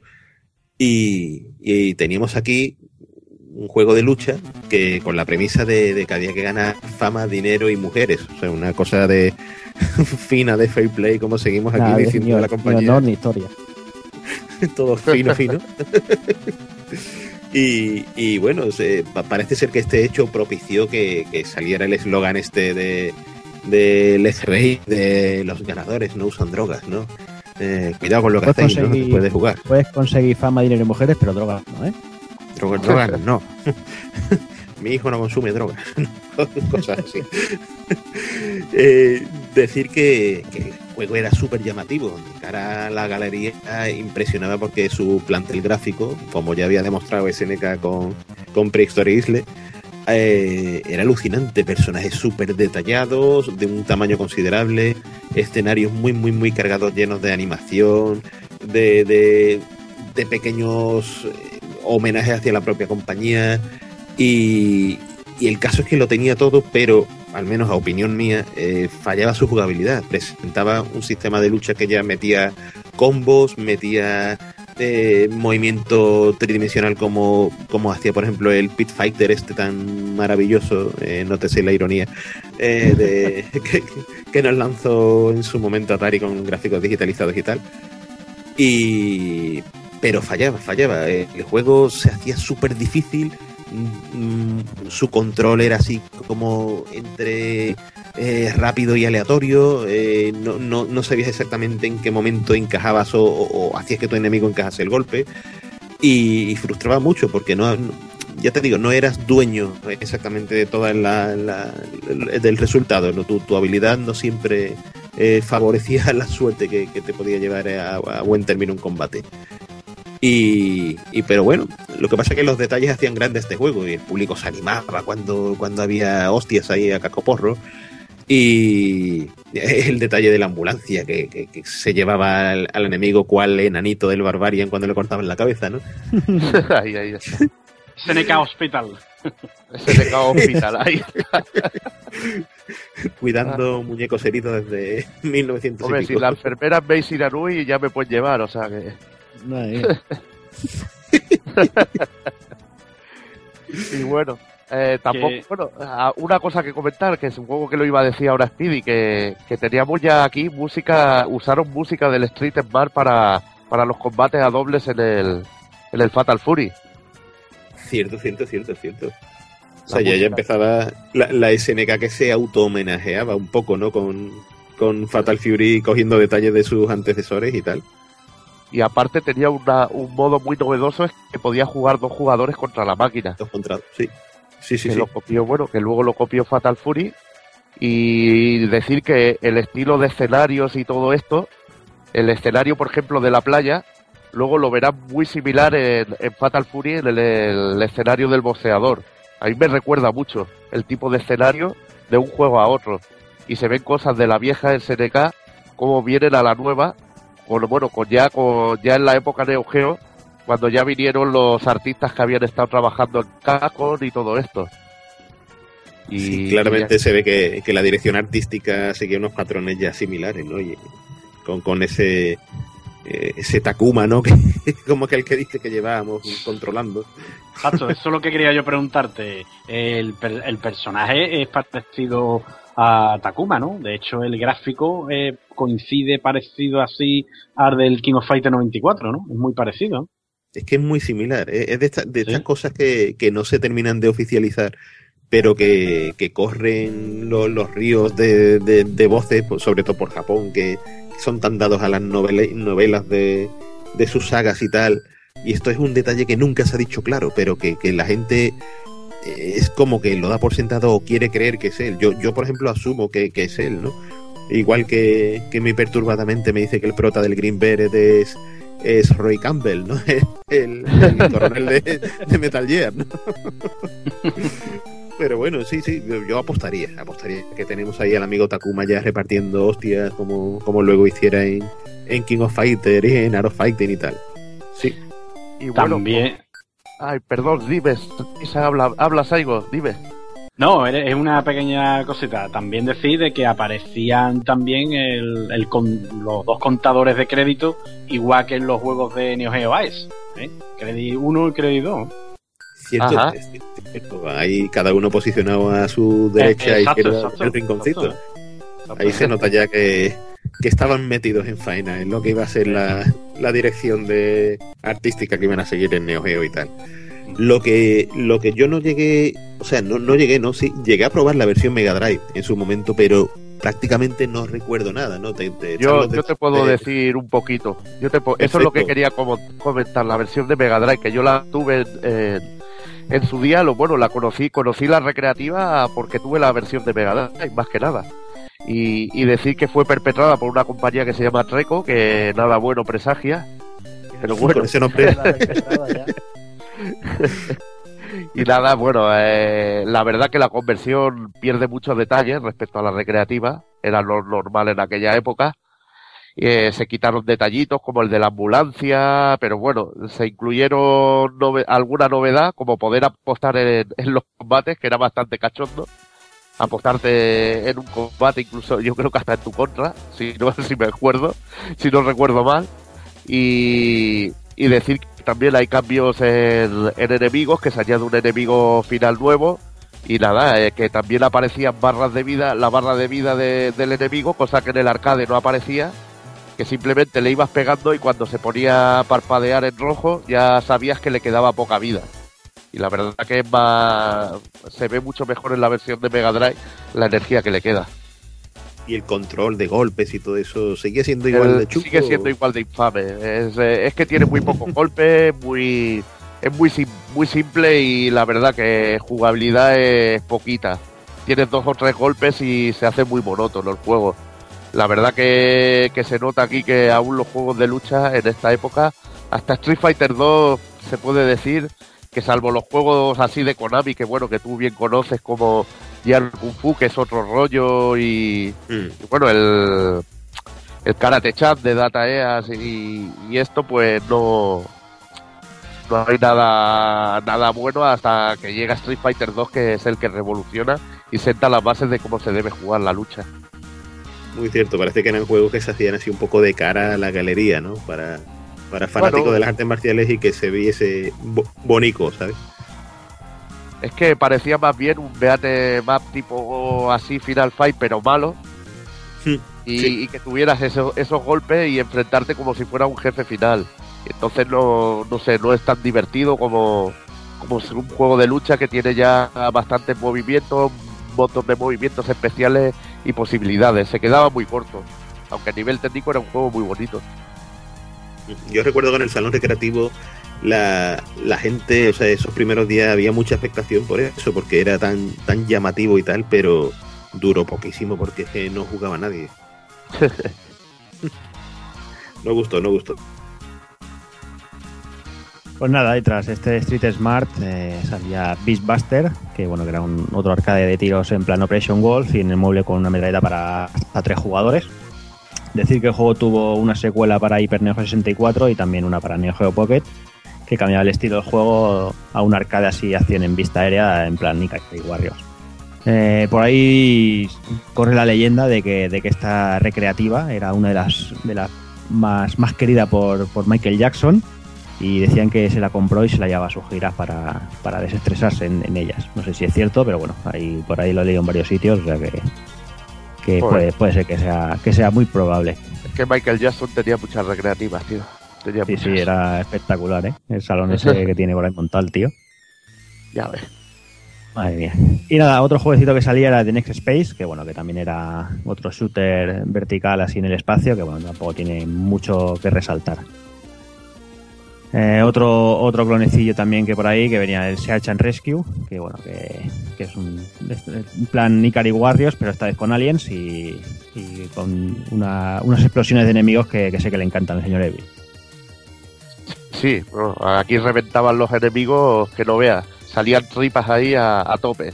Pero bueno, un clónico un clónico normal y bueno, hablando de clónicos, paso a uno de los más rancios que recuerdo, como diría el amigo Pepa Lagan, un juego rancio, rancio, que sería el Gun Wars de Alpha Densy, que es un beaten al estilo, al más puro estilo Double Dragon, porque se parece más a Double Dragon incluso que, que a Final Fight. Y nada, decir que, que llevábamos a dos personajes, un karateca y un boxeador.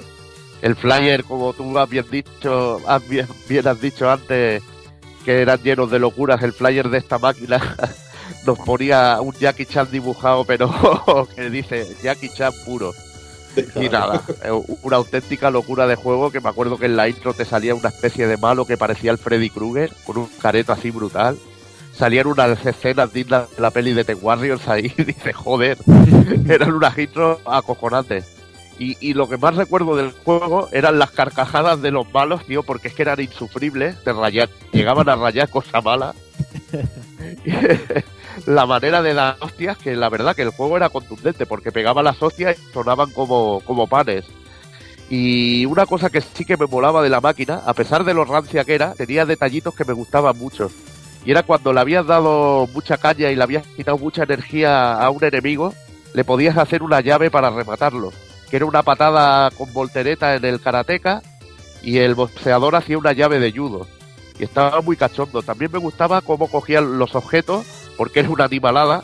Igual cogían el eje de una rueda y empezaban a meter con el eje de una rueda. Y es que, no sé, con una piedra atada en un lado. Es que eran armas súper locas y, contundentes. Que dices, si le das a alguien con esto es que lo matas de golpe. Era más o menos como el Undercover Cop, que arrancabas una viga y, te liabas a dar con la viga. Pues algo bestia, pero dejando las diferencias de que el Undercover Cop es un pedazo juego y este es muy rancio. Es un juego muy rancio que solo le puede molar a un loco como yo de, de juegos rancios. Quería, quería preguntarte, Evil, eh, que los personajes se movían muy similares al Jacob Bat, ¿verdad? Sobre todo lo, Sí, lo que son las al- piernas, así, ¿verdad? Como un ortopédica, ¿eh? Sí, es muy alfadet, sí, que se mueve con poca animación, parece, mueven muy poco las piernas. y, y luego los caretos y todo, pues también te recuerda el trabajo de spray, de cómo dibujan los spray, el artista que dibuja, se nota que es el mismo. Y bueno, a mí la verdad que la máquina, a pesar de, de todo lo que se diga, a mí me, me resultaba agradable de jugar y era divertida. Esos muñecos que parecían chiquitos de la calzada, todos, ¿eh? con las Ya te digo. ya te digo. Otro juego que teníamos en este mismo año es Sky Adventure, también era también de alfa, y bueno, eh, un matamarcianos de aviones de guerra, bueno, también con scroll vertical, también sin- con muy poquita cosa destacable. Eh, también tenemos eh, Super Championship Baseball, bueno, un juego de, de béisbol, sin tampoco nada de destacar. Y para ir finalizando este especial pre-Neo Geo, tenemos Ikari Warriors de Rescue, que nos va a comentar un poquito Taco Kun sobre él. Pues sí, este ya fue el, el tercer y último juego de la saga Ikari en recreativas. Aunque también es cierto que luego hemos tenido. No puedo decir la palabra tabú, pero las, las versiones más actuales en los, en los Shock Troopers, que son unas, unas recreativas geniales. Y bueno, eh, aquí nos presentaban ya a Hayden, que es el, el que acabaría siendo el compañero de, Ralph y Clark en el Ikari Team. Y bueno, realmente luego se hizo otro juego de Icaris, si no recuerdo mal, para móviles y que, y que llevaba a Leona, con lo cual prácticamente tendríamos a todo el equipo dentro de dentro de juegos del estilo. Y bueno, en, eso sí, a Heider no lo controlamos, ¿eh? Y en esta ocasión, pues SNK sustituyó un poco todo el tiroteo por, por hostiejas de pueblo. Supongo que les gustó el rollo del POU, aunque también podíamos ir cogiendo la- las armas de, de fuego y, seguir disparando igualmente, pero estaba más focalizado a eso, a tener un botón de puñetazo, otro de patada y, cargándonos a la peña. Y bueno, eh, esta versión fue porteada a Nintendo y a Sistema 2 y luego a, Commodore 64. Y bueno, en esta ocasión el, el argumento del juego en sí era rescatar al, al hijo del, del candidato a presidente de, imagino que de Estados Unidos o de algún sitio así. Bueno, y también había que destacar que ya el, el rollo de el rollo de estos juegos es, eh, o sea, el rollo de este juego ya no era de que un toque era una vida, o sea, un disparo enemigo era una vida, sino que ahora teníamos una, una barra y iba bajando. Y bueno, y lo que decía que teníamos ya disponíamos de puñetazos y patadas para para cargarnos a los enemigos, ya no dependíamos solo de las armas. Comentar también que es el último juego antes de ya la época Neo Geo y decir que aquí, bueno, los sprites se ven, la- bueno, lo que diríamos, los personajes se ven en un plano muy cercano y están súper detallados, se ven de cuerpo entero y se ven súper detallados y se ve toda la musculatura y todo, el, el sprite art es brutal y bueno, la jugabilidad también es con joystick rotatorio, es de aquellos que al Saigo tampoco le convencería, ¿verdad? Claro. pero hay que hay que reconocer que calidad técnica tenía y ya se empezaba Hombre. a ver lo que era un juego de, de ya la década de los 90 ya pasando justo antes de, de entrar ya en la época Neo Geo Sí, bueno, como dices, ¿no? Eh, SNK eh, empezó sus, sus primeros años fiel al, al mercado arcade casi en exclusiva y quizá esto es lo que, lo que le hizo aguantar eh, todo el tirón, ¿no? Todo el tema de la crisis del 83 y todo, todo este tema. Eh, como, como todos ya sabéis, después de todo esto, bueno, ya crearon el, estándar MVS, que Saigo lo conoce perfectamente. Y bueno, ya sabéis, una base para recreativas que con cartuchos intercambiables para hacer todo el trabajo más fácil en los recreativos. Y finalmente después de esto dieron el salto a consolas con un hardware prácticamente idéntico a, a este, ¿no? Eran las primeras conversiones 1-1 que, que, que podíamos, que podíamos ver, ¿no? Eso sí, pagarlas a precio de oro, pero bueno, era, era una manera de tener una recreativa en casa. Y no sé, si quiere añadirme algo más, Seville. bueno decirte que la verdad el ideón este de meter cartuchos intercambiables en una recreativa creo que fue pero súper acertadísimo y que y que aquí es donde verdaderamente SNK hizo dinero en la época porque yo creo que el producto Neo Geo ya en casa era más elitista y era para gente que tuviera pasta en el momento. Muchos hemos podido acceder al sistema al cabo de los años cuando hemos podido conseguirlo a un precio más asequible, aunque ahora el precio de los cartuchos, la verdad, que como bien como me has picado tú, nos vamos al MVS, pero que yo creo que gran parte de la vida de SNK la pudo mantener gracias a la época dorada de los recreativos y tener una placa tan tan ¿cómo diríamos? que tan fácil de, de instalar y de mantener y de cambiar el juego que es que realmente era era sencillo cambiar un juego no era el engorro de cambiar una placa entera eh, los conectores y toda la hostia sino de sacar un cartucho meter otro hacer alguna configuración y ya está yo creo Mm. que que en eso fue todo un triunfo y esa versatilidad es lo que le dio éxito en, en la época de los recreativos Eh, yo quería también comentar que lo bueno que tenía el sistema MVS frente a las placas Yamaha monojuego, eh, que lo bueno que tenía era que lo que son los, los cartuchos, lo que es la, la placa del cartucho, pues se protegía mucho mejor con el paso del tiempo y, digamos, y, del, y de polvo y demás cosas.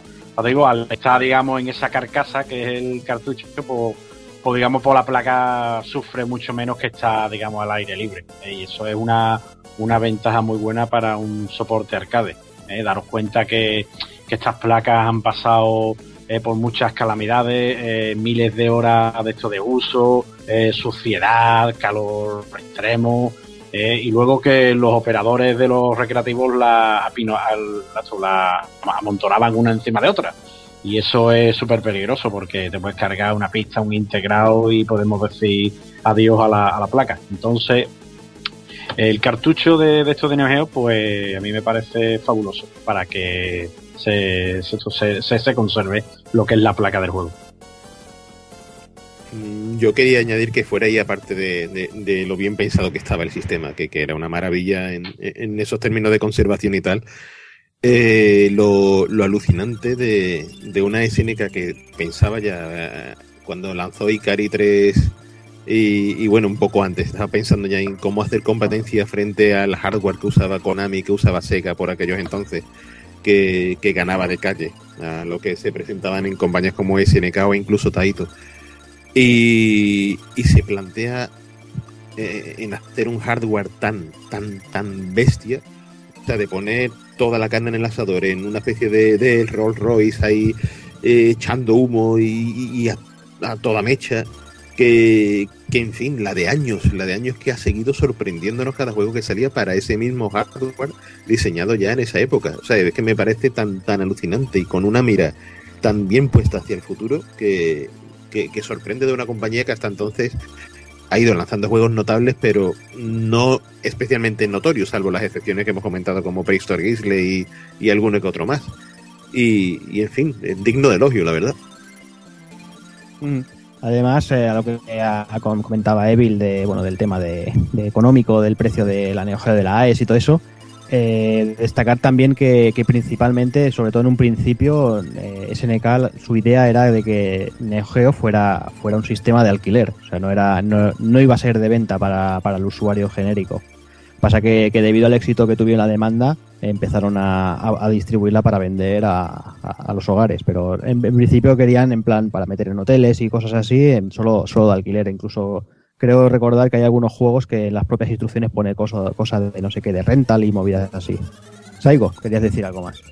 Sí, eh, yo quería decir un apunte. Eh, el soporte MVS estuvo eh, en activo desde comienzos del 90 hasta el 2003-2004, ¿es cierto? Más o menos, sí. Sí, más o menos, sí, por ahí. Sí, eh, comentaros que ha, ha estado prácticamente sobre unos 13 o 14 años el mismo soporte.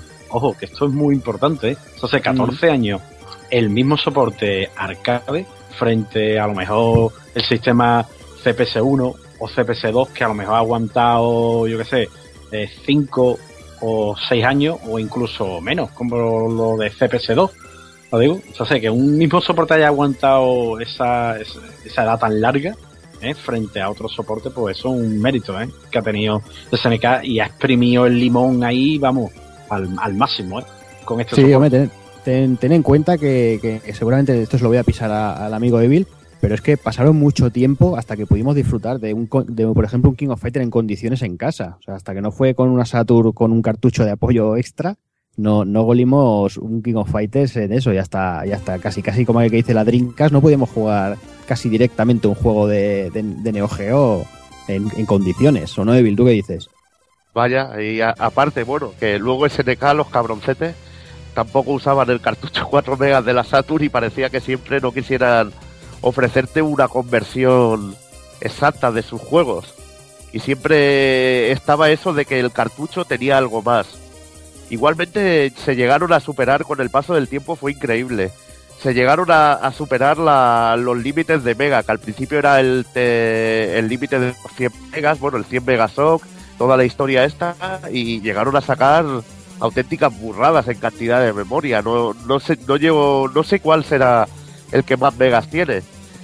Pero igualmente eh, decir que, que para su tiempo era una animalada, incluso tenía un chip, eh, lo que es el hardware para hacer el zoom, bueno, para hacer el zoom que hacía casi todos los juegos de lucha y se usaban en muchos juegos, el zoom se hacía por hardware. Y ese efecto, por ejemplo, la CPS2 no lo podía hacer. Aunque podía hacer otras cosas que no podía hacer la Neo Geo, ese tipo de efectos no lo podía hacer y Casco tuvo que sacar la placa CPS3 para poder hacer un, efecto de zoom tan guapo como el de como el de SNK. La verdad es que me parece alucinante. Pues nada, para finalizar ya quizás hacer una ronda rápida de, de últimas sensaciones de lo que es SNK y bueno y Neo Geo en general. Eh, empezamos con el señor Evil y que bueno que nos cuente un poquito lo, que- lo que opina de, la compañía. Hombre, de la compañía. A ver, la verdad que antes de, de lo que sería la época Neo Geo, eh, lo del joystick rotatorio está muy bien, pero el juego que verdaderamente mola de, de SNK es seguramente me quedaría con el Prehistoric, porque es una animalada. Y lo que es SNK en sí, ya eh, en sí, en total, eh, eh, lo definiría con la palabra espectáculo, simplemente. Luego la, la sensación que me transmitió, por ejemplo, King of Fighter 94, Fatal Fury 3, espectáculo, me quedo con esa palabra. Y creo que tenías por ahí un jueguecillo, ¿no? De recomendar también. Jueguecillo, ah, bueno, sí, eh, perdón, que ya, ya se me iba la castaña. Se te va, se te va. Esa es la edad, ¿eh?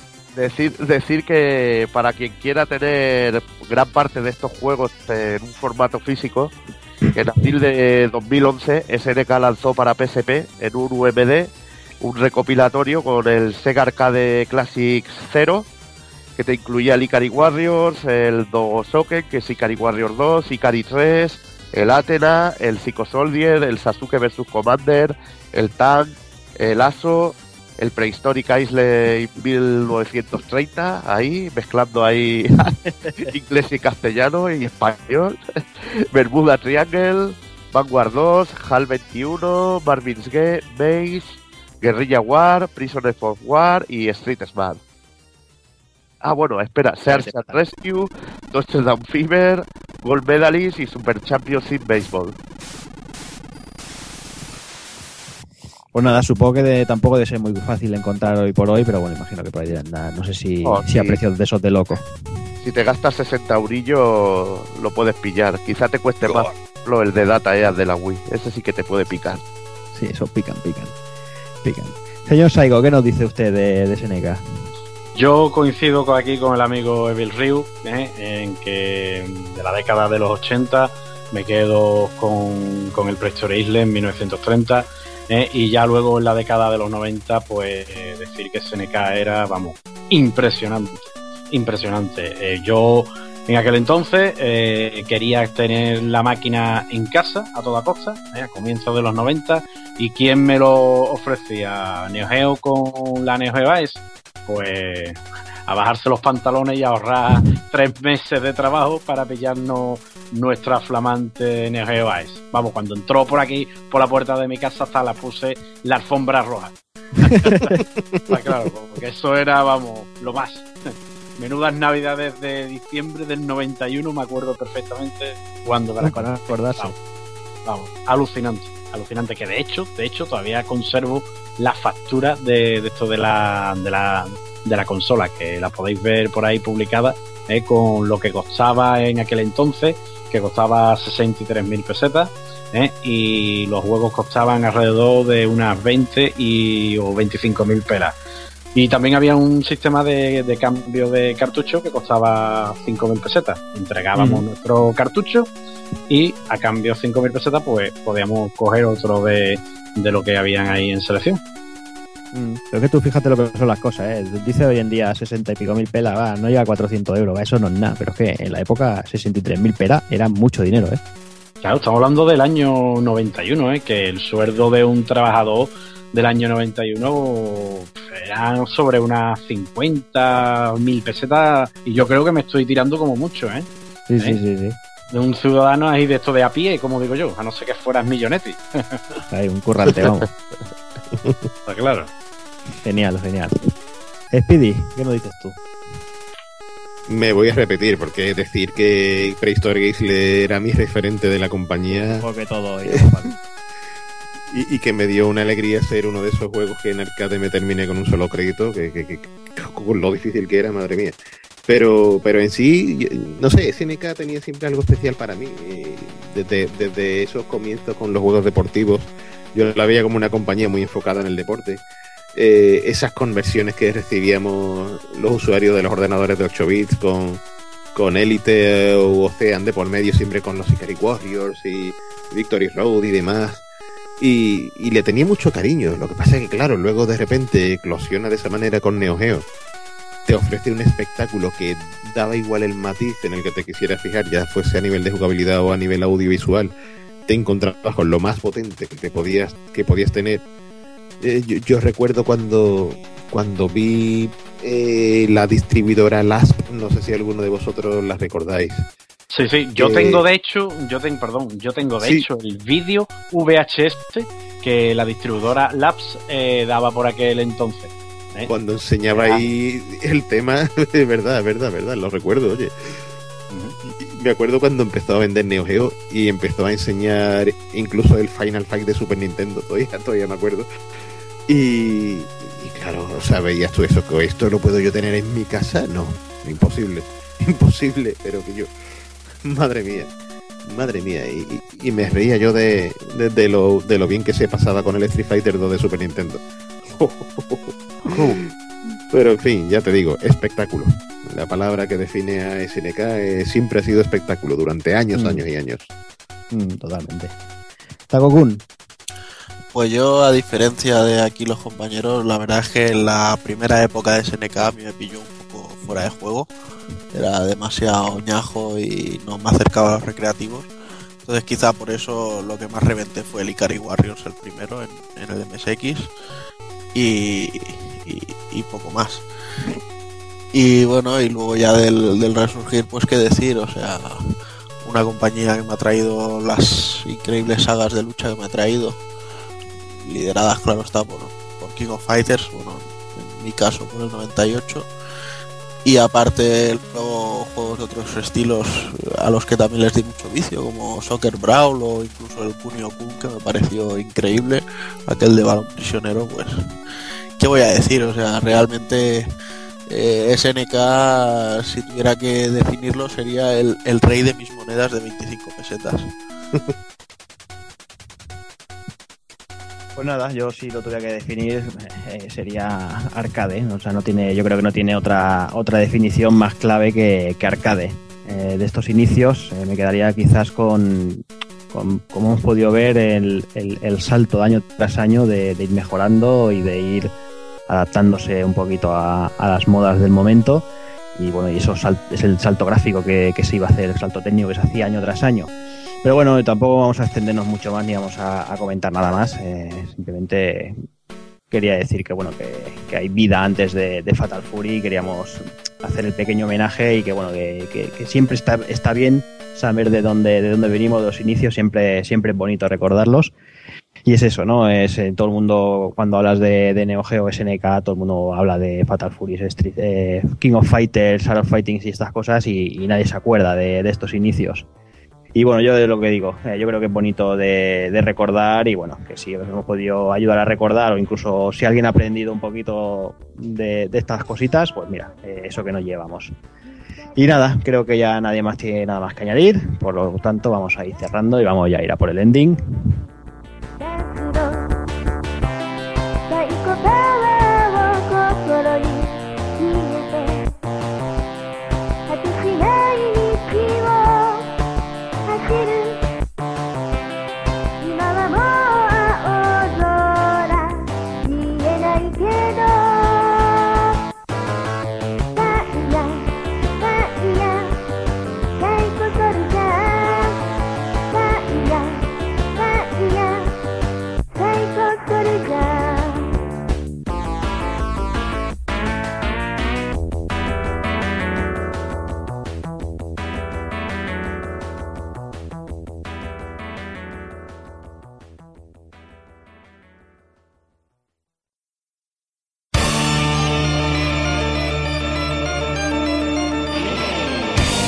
Recuerda, si no te mola ser un calamar y quieres estar bien informado, pásate por el blog pulpofrito.com. También puedes seguirnos en Twitter y Facebook.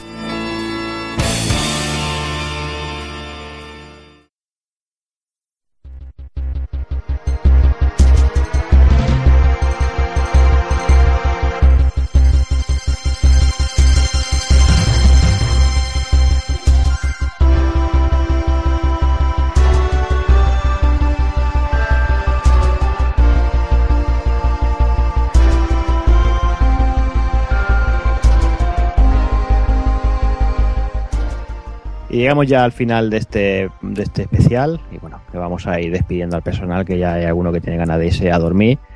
Y nada, empezamos dándole las gracias, señor Saiko Nodindu, por, tener, por estar por aquí, aceptar esta invitación y bueno, y darnos un poquito de su sabiduría. Hombre, a mí la verdad que ha sido un placer estar hoy con todos ustedes. Tenía ya bastante ganas de, de estar aquí en este programa tan bueno que hacéis ustedes, ¿eh? Y nada, felicitaros por la, por la labor tan buena que hacéis y el programa tan cojonudo que tenéis. No, hombre, eh, el placer es nuestro, ya sabes, el té de las puertas abiertas cuando quieras volver.